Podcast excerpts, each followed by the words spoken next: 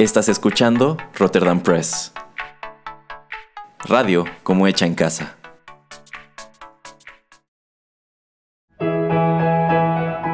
Rotterdam Press presenta Arena Rocky Metal.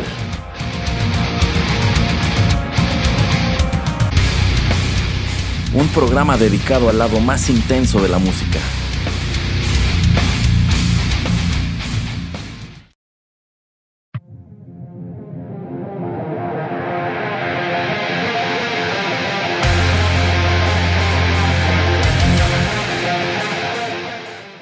Hola, ¿cómo les va? Sean bienvenidos a la emisión 25 de Arena, el lado más intenso de la música. Los saluda en esta cabina como siempre Erasmo y qué bueno que nos escuchan en Rotterdam Press. Como les prometí hace un par de semanas, hoy el metal rendirá tributo al cantautor pop más exitoso de todos los tiempos. Se trata de Michael Jackson. Este es un personaje controvertido por donde lo miren, cuyo legado en la música difícilmente será igualado en el corto plazo, no importa que gusten de sus canciones o no. Ahora, igual que aclaré en el tributo de ABBA, que fue la emisión 11 de este mismo programa por cierto, o también en la de Andrew Lloyd Webber, que fue la 19, este no es un programa de broma o de parodia. Todos los covers que escucharemos a continuación se grabaron como netamente un homenaje respetuoso a la interesantísima carrera de Michael Jackson, así que quédense y acompáñenme. Respecto a la dinámica que seguiremos, en esta ocasión sí me iré por la vía de los grandes éxitos o cuando menos los más grandes éxitos, pues este cantante cosechó una muy buena cantidad de ellos. Si bien eh, los que todos conocemos en realidad están dispersos nada más en dos álbumes, algunos de ustedes ya adivinarán eh, cuáles son. Y bueno, pues a comenzar con la música. Yo regreso a platicar con ustedes en 5 minutos.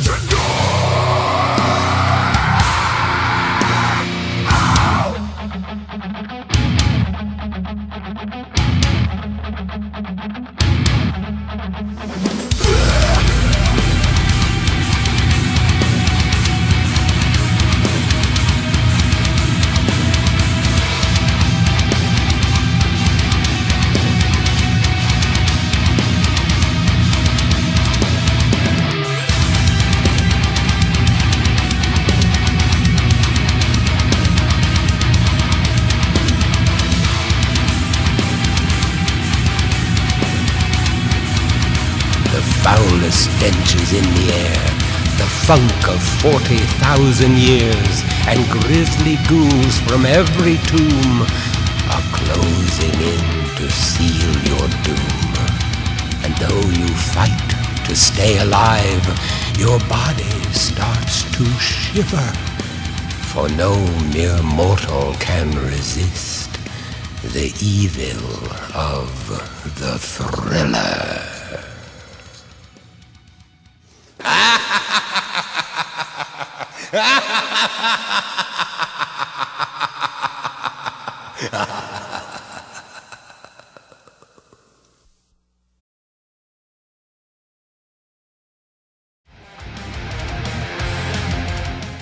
La canción que acabamos de escuchar le ha dado tantas vueltas al mundo como la Estación Espacial Internacional.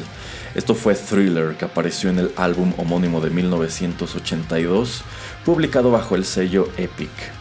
Este álbum, dicho sea de paso, es la joya de la corona de Quincy Jones. Él fue el productor y prácticamente el responsable de forjar la carrera como solista de Michael Jackson en sus primeros años. Esta canción también tiene un dato curioso que es el hecho de que es uno de los pocos grandes éxitos de Michael Jackson en los cuales él no figura como compositor. Esta canción fue escrita por Roth Temperton.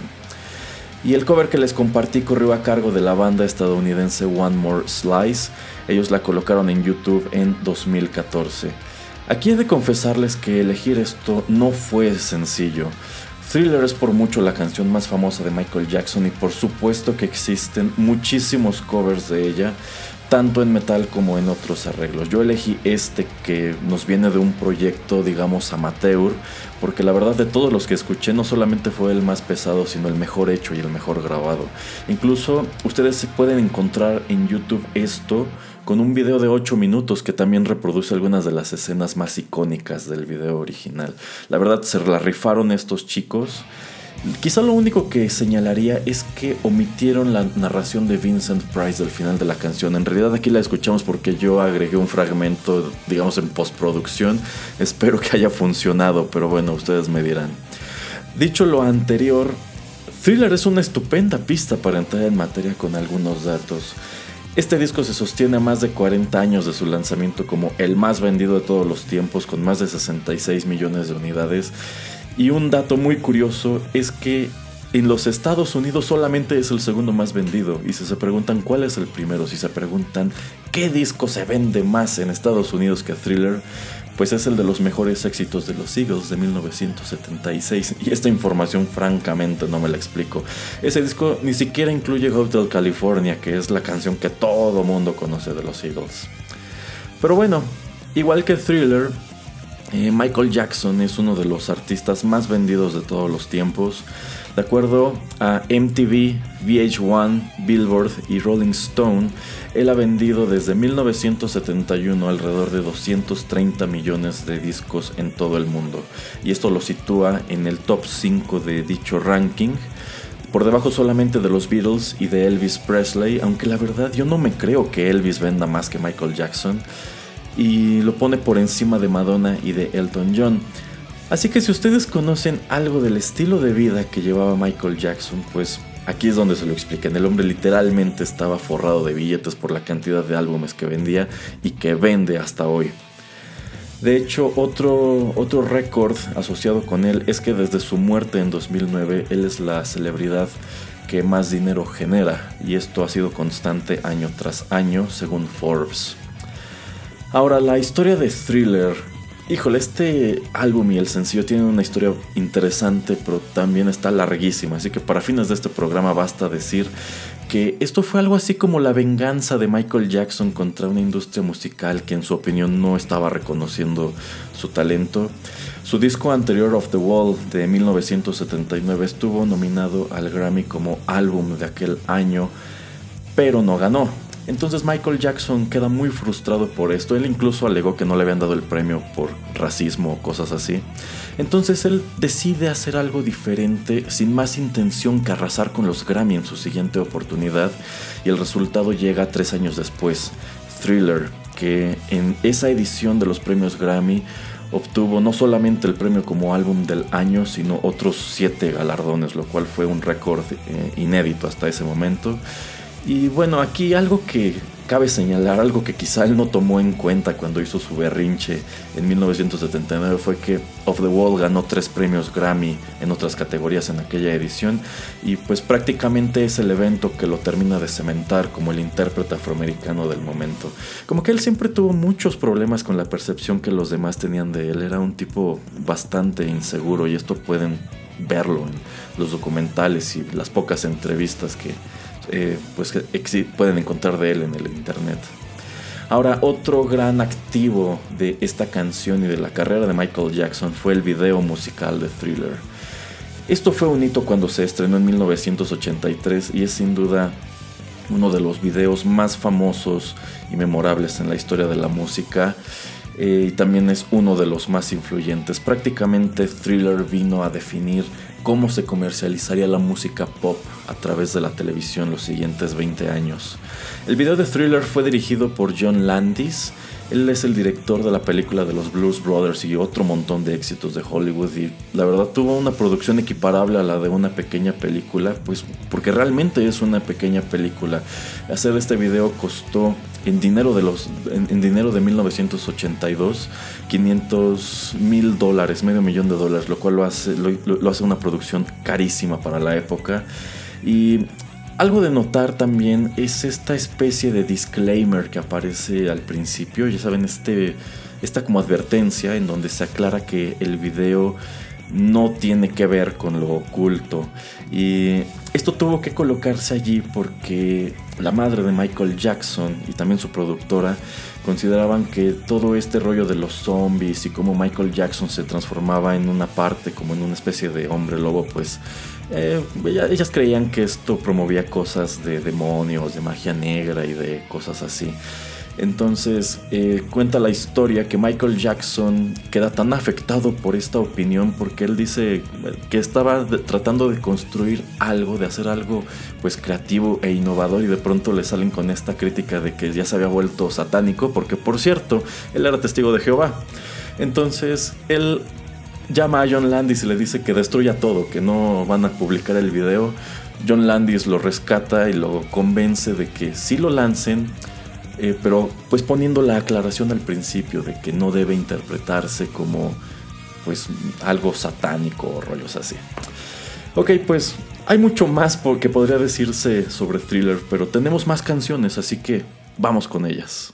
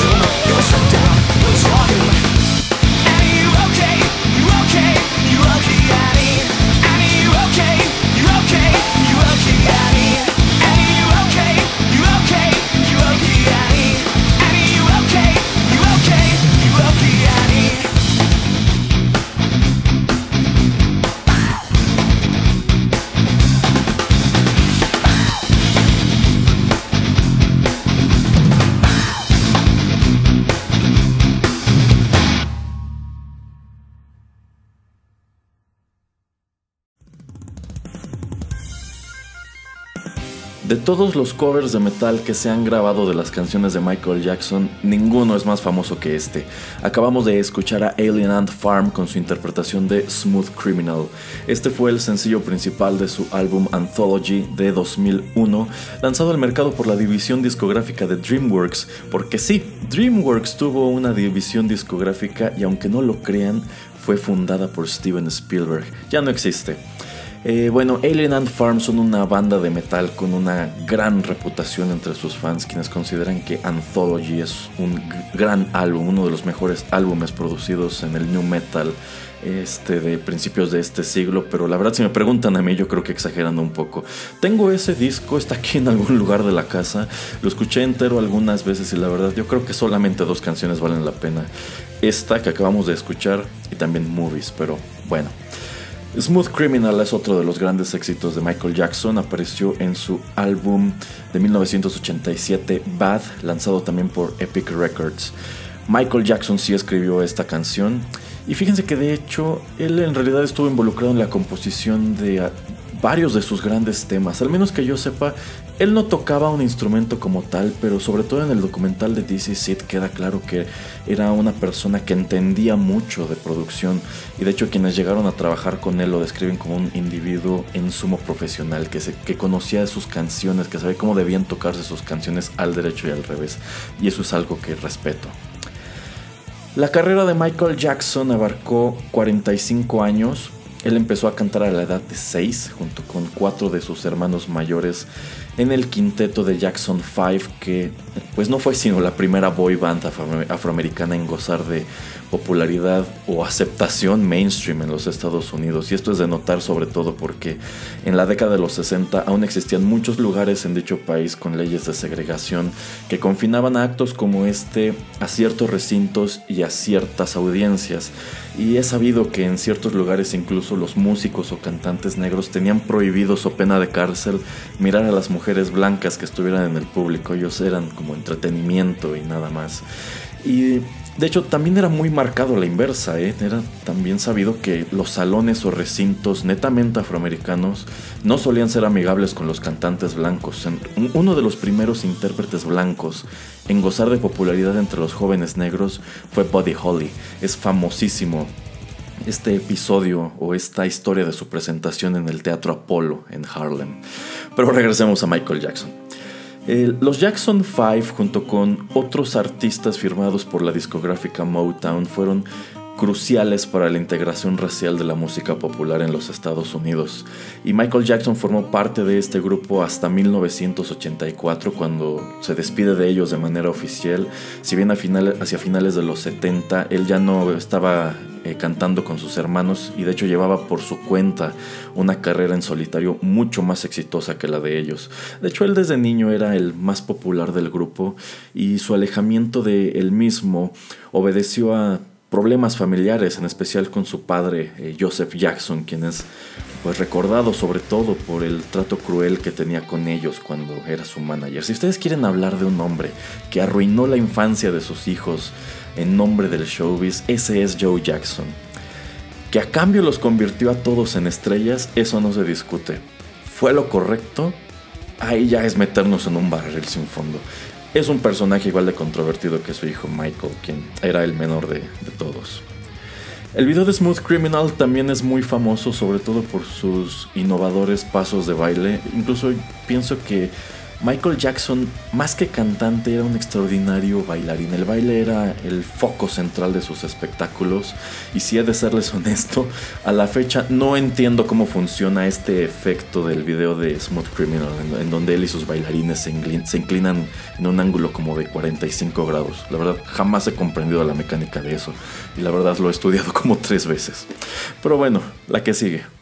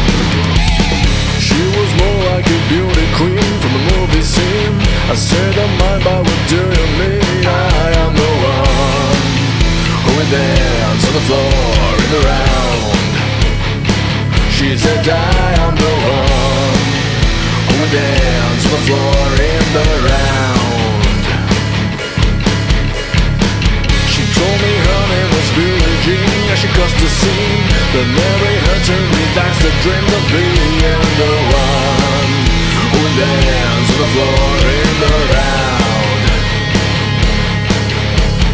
People always told me, be careful what you do.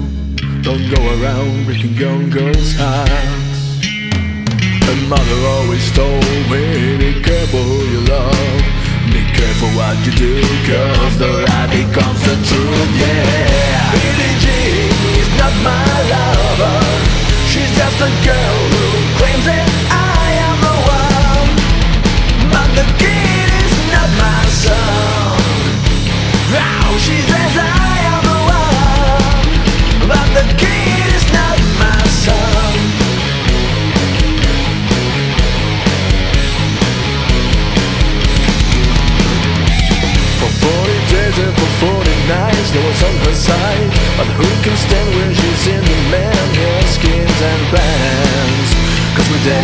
On the floor and around.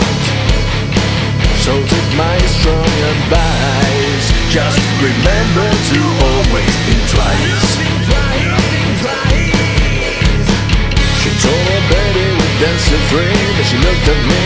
They showed her phone Her baby cried his eyes. Were like mine Cause we danced on the floor and around.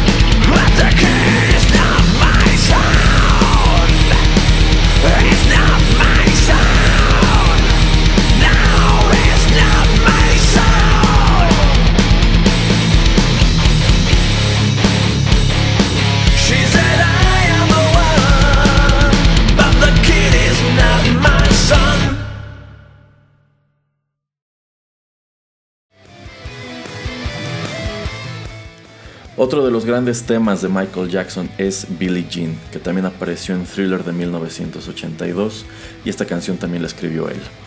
El cover corrió a cargo de un músico español llamado Leo Peña, quien comparte su trabajo en YouTube bajo el username de Jotun Studio y efectivamente tiene un estudio de grabación allá en España. Él subió esto en el año 2010. Billie Jean, Billie Jean se hizo mundialmente famosa en 1983 cuando Michael Jackson la bailó en vivo. Y digo que la bailó porque fue playback, la verdad Michael Jackson fue un gran amigo del playback durante toda su carrera. Él la baila en el programa del 25 aniversario de Motown Records titulado Yesterday, Today, Forever. Esa fue la primera vez que realizó el icónico paso de baile Moonwalk. Ustedes pueden buscar los videos y darse cuenta cómo la gente se vuelve loca cuando lo realiza. Y también este espectáculo coincidió con el hecho de que era una época en que la gente empezaba a tener videocaseteras en su casa. Entonces esto ayudó que, a que el video de Michael Jackson interpretando Billie Jean allí pues se hiciera, por así decirlo, viral. Este evento también fue crucial para su carrera porque él en realidad no quería aparecer en él. Él ya no estaba firmado con Motown, sino con Epic. Y lo invitaron porque la gente de Motown deseaba, en primer lugar, celebrar sus, 25, sus primeros 25 años de existencia y también deseaban presentar allí una reunión de su acto más exitoso, que eran los Jackson 5. Pero para este punto Michael ya no quería nada que ver con sus hermanos y su papá sin embargo, accede a cambio de que le dieran un espacio para que interpretara él solo Billie Jean. Y Motown aceptó, lo cual fue como si se encaran a hacer una felación, porque Billie Jean era una canción de otra discográfica. Esto fue el equivalente a no sé, que los jugadores del Real Madrid salieran a la cancha con la camiseta del Club Barcelona o no sé, que Pepsi admitiera en un comercial del Super Bowl que la Coca-Cola sabe mejor. De ese tamaño eran la popularidad y el poder que Michael Jackson tenía comparado con sus hermanos y yo considero que la bofetada fue realmente para su padre, no tanto para ellos y para Motown. Ahora, este asunto de la popularidad siempre fue un tema de conflicto para Michael Jackson. Eh, por su éxito y la vida estrafalaria con que lo acompañó, pues él era una de las celebridades más asediadas por la prensa y también por los fans, al grado que el hombre prácticamente no podía ir a ninguna parte, no podía ni asomarse de su casa, vivía encerrado como princesa en su castillo, solamente que en su mansión de Neverland, y pues para moverse de un lugar a otro tenía que ir en un convoy de camionetas con un montón de elementos de seguridad porque sus apariciones en público prácticamente provocaban zafarranchos. Todo el mundo quería acercarse, tocarlo, abrazarlo, jalarlo. No, no, no, era, era terrible. Yo lo considero algo al mismo tiempo increíble y cruel de parte del público hacia él. Es espantoso no le permitieran tener un solo momento de privacidad. Evidencia de cuán problemático era esto la encontramos en el documental Living with Michael Jackson de Martin Bashir, que quizás sea la pieza de información más infame que hay sobre su modus vivendi. Allí encontramos a un Michael de 45 años, ya divorciado y con tres hijos misteriosos que pues en repetidas ocasiones manifiesta su desdén por la prensa, por los tabloides, además de muchas otras cuestiones que podemos abordar en nuestro bloque siguiente. Por ahora, escuchemos otra canción.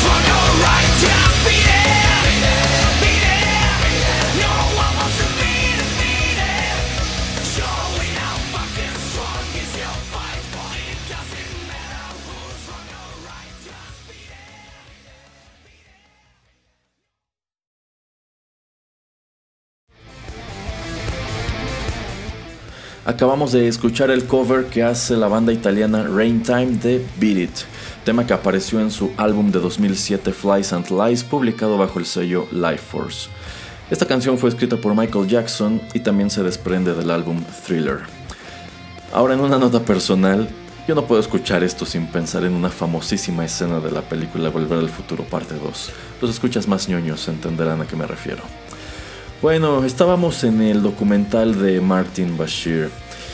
Sucede que durante y después de los 80, Michael Jackson incurrió en una serie de actos extravagantes como hacerse amigo de un chimpancé que dieron pie al mote Waco Jacko que los tabloides empleaban a menudo para referirse a él y que él odiaba con toda su alma, y también a un interés desmedido de la prensa por su vida privada y sobre todo fue motivo de muchas habladurías el notorio cambio físico que experimentó a través de los años, pues él empezó su vida como un niño afroamericano con la cara redonda, la nariz muy ancha, las cejas súper pobladas y el cabello rizado pues en un afro, y hasta tiempos de Bad ya no se parecía.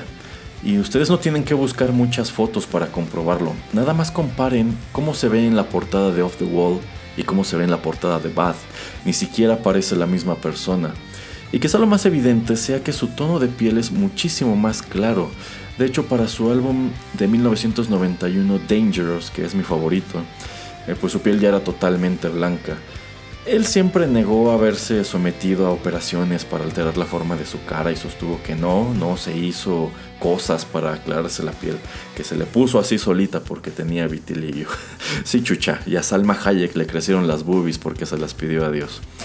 Bueno, por todos los chismes que la prensa hizo circular sobre su aspecto, sobre su matrimonio con Lisa Marie Presley y sobre su sexualidad, Michael Jackson le huyó a la prensa el resto de su vida y hacia el final de la misma la odiaba con toda su alma, pero en 2002 por algún motivo, bueno, bueno, el, motivo quizá tuvo un signo de dólares y muchos ceros, él permitió que el reportero inglés Martin Bashir conviviera eh, con él durante ocho meses y que documentara cómo era su vida.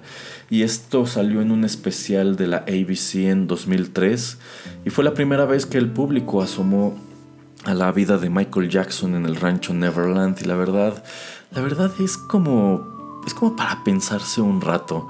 El hombre vivía en una mansión equipada con un parque de diversiones, un tren y un montón de cosas caras y al mismo tiempo tenía hobbies y desplantes propios de un niño de quizá entre 7 y 10 años.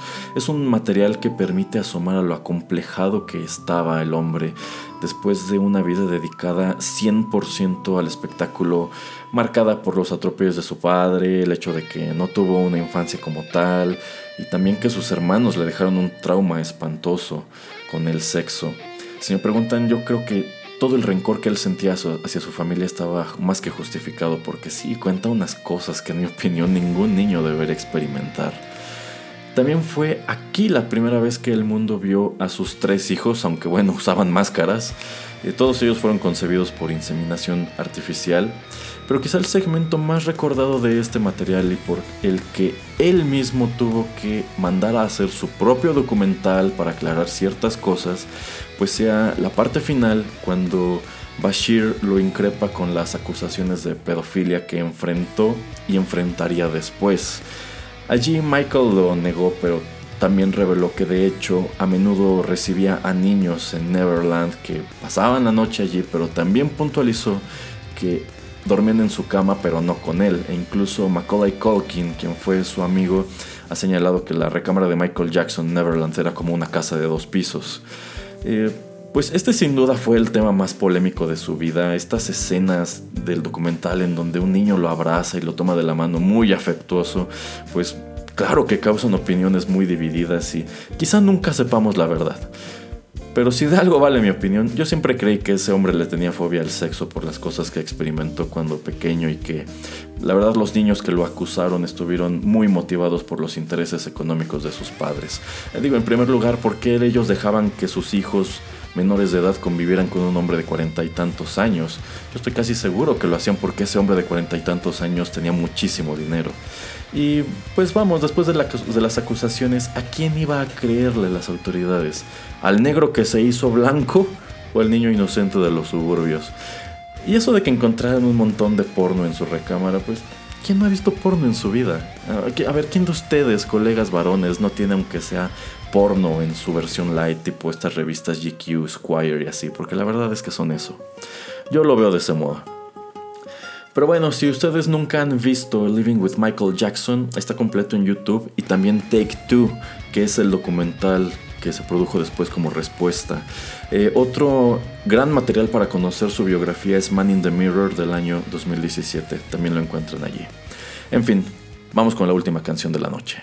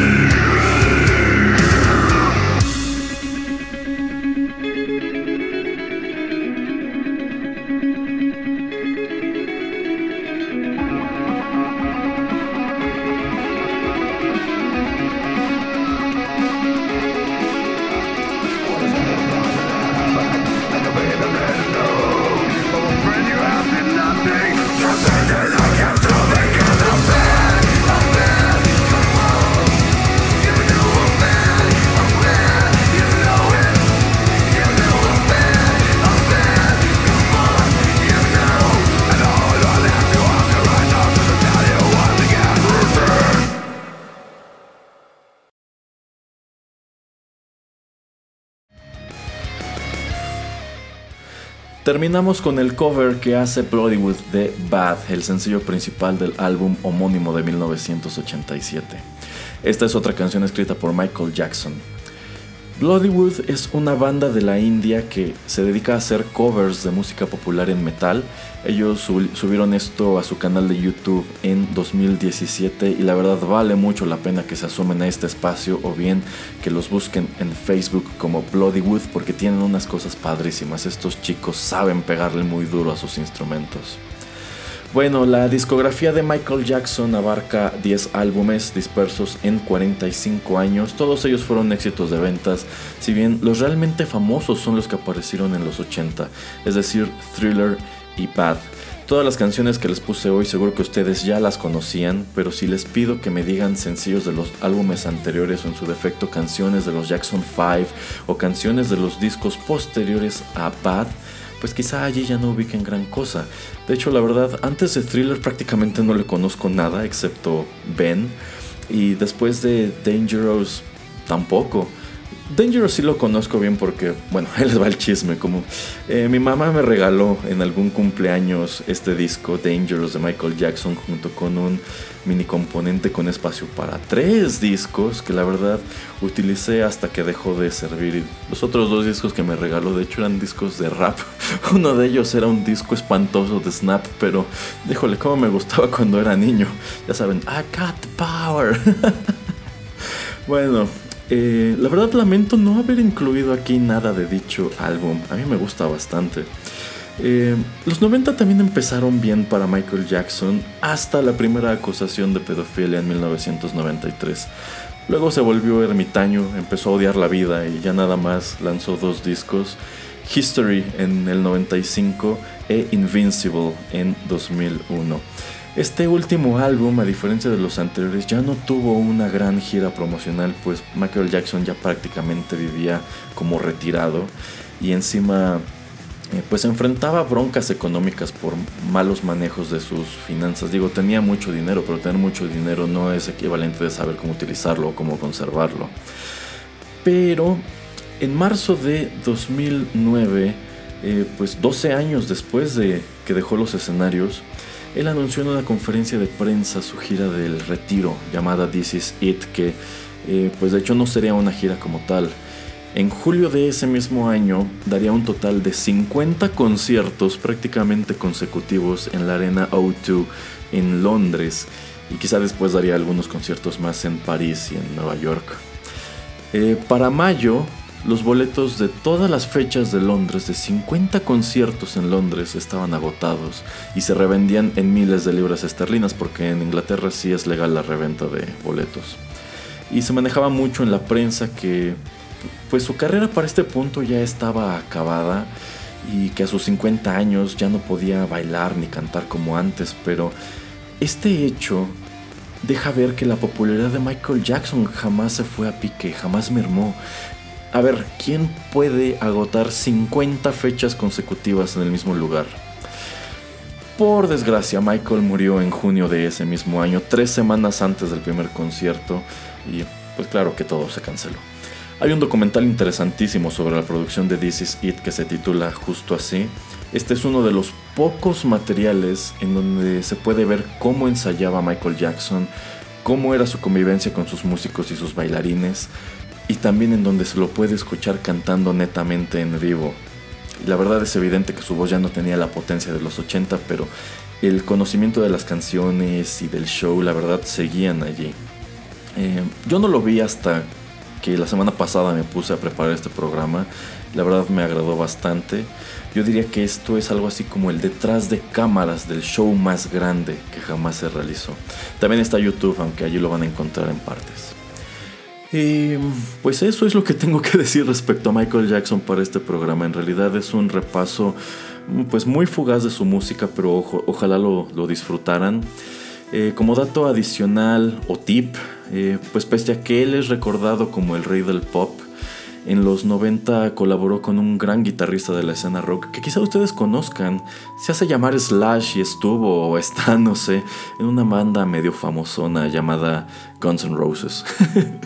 Eh, Michael Jackson lo contrató como guitarrista de estudio eh, para las canciones que conformaron Dangerous. Y la pista en donde se lo escucha más es Giving to Me, que es a la vez lo más cercano que grabó Michael Jackson a una canción de heavy metal o a una power ballad. La verdad, los solos de guitarra están padrísimos. Si no conocen la canción, se las recomiendo.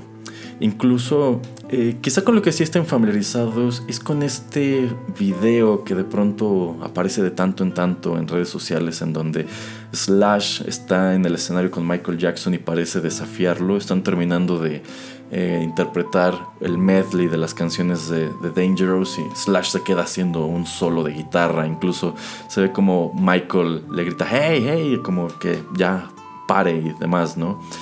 Pero eh, pues no, la verdad esto no fue algo así como improvisado. Slash no estaba tratando de sabotear el concierto de Michael Jackson ni trataron de echarlo del escenario. Esto fue planeado, si ustedes buscan la grabación completa de este evento, fue planeado para dar tiempo a que Michael se cambiara de ropa para la siguiente canción. O sea, seamos francos, si Slash hubiese intentado sabotear el concierto y si la producción hubiese tratado de callarlo, pues era facilísimo, nada más cierran el canal de su guitarra, le quitan el spot y lo arrastran fuera del escenario. Así de fácil. Bueno, pues la escaleta indica que aquí es donde despido el programa, pero como sé que se están muriendo de curiosidad y porque es mi podcast a fin de cuentas, venga, escuchemos Give to Me.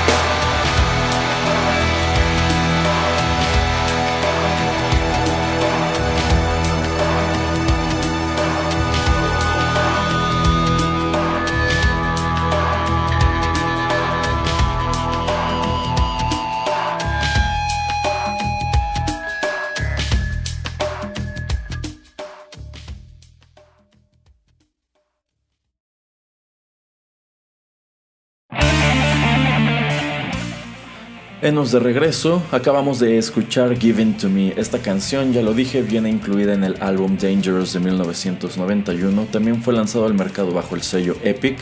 Esta canción fue escrita por Michael Jackson y Bill Bottrell y por supuesto cuenta en las guitarras con Slash. Pues ahora sí, muchas gracias por la sintonía. Antes de despedir, los comerciales. Mañana estrenamos una emisión especial dedicada al Joker, el gran némesis de Batman en los cómics, las caricaturas y el cine. Repasaremos algunas de sus apariciones más famosas en dichos formatos y por supuesto que escucharemos música. La próxima semana llega la emisión 37 de 8 bits en donde rendiremos tributo a Mario Verde y próximamente también tendremos aquí en el podcast un segundo tributo a Hans Zimmer. Esto será en un par de semanas así que estén pendientes. En lo que respecta a Arena, para la emisión 26 les traeré un programa titulado Spinal Tap vs. Strange Fruit. Ya verán de, qué se trata. Pues muchísimas gracias por la sintonía, espero que hayan disfrutado este programa. Yo soy Erasmo y los espero muy pronto en otros contenidos de Rotterdam Press. Hasta la próxima.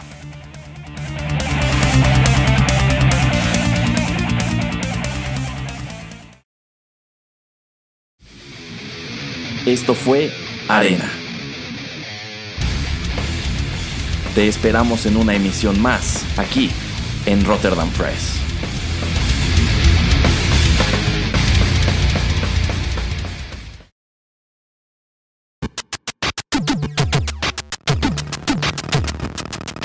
Los videojuegos se han convertido en la octava expresión del arte. Ven y descúbrelo con nosotros.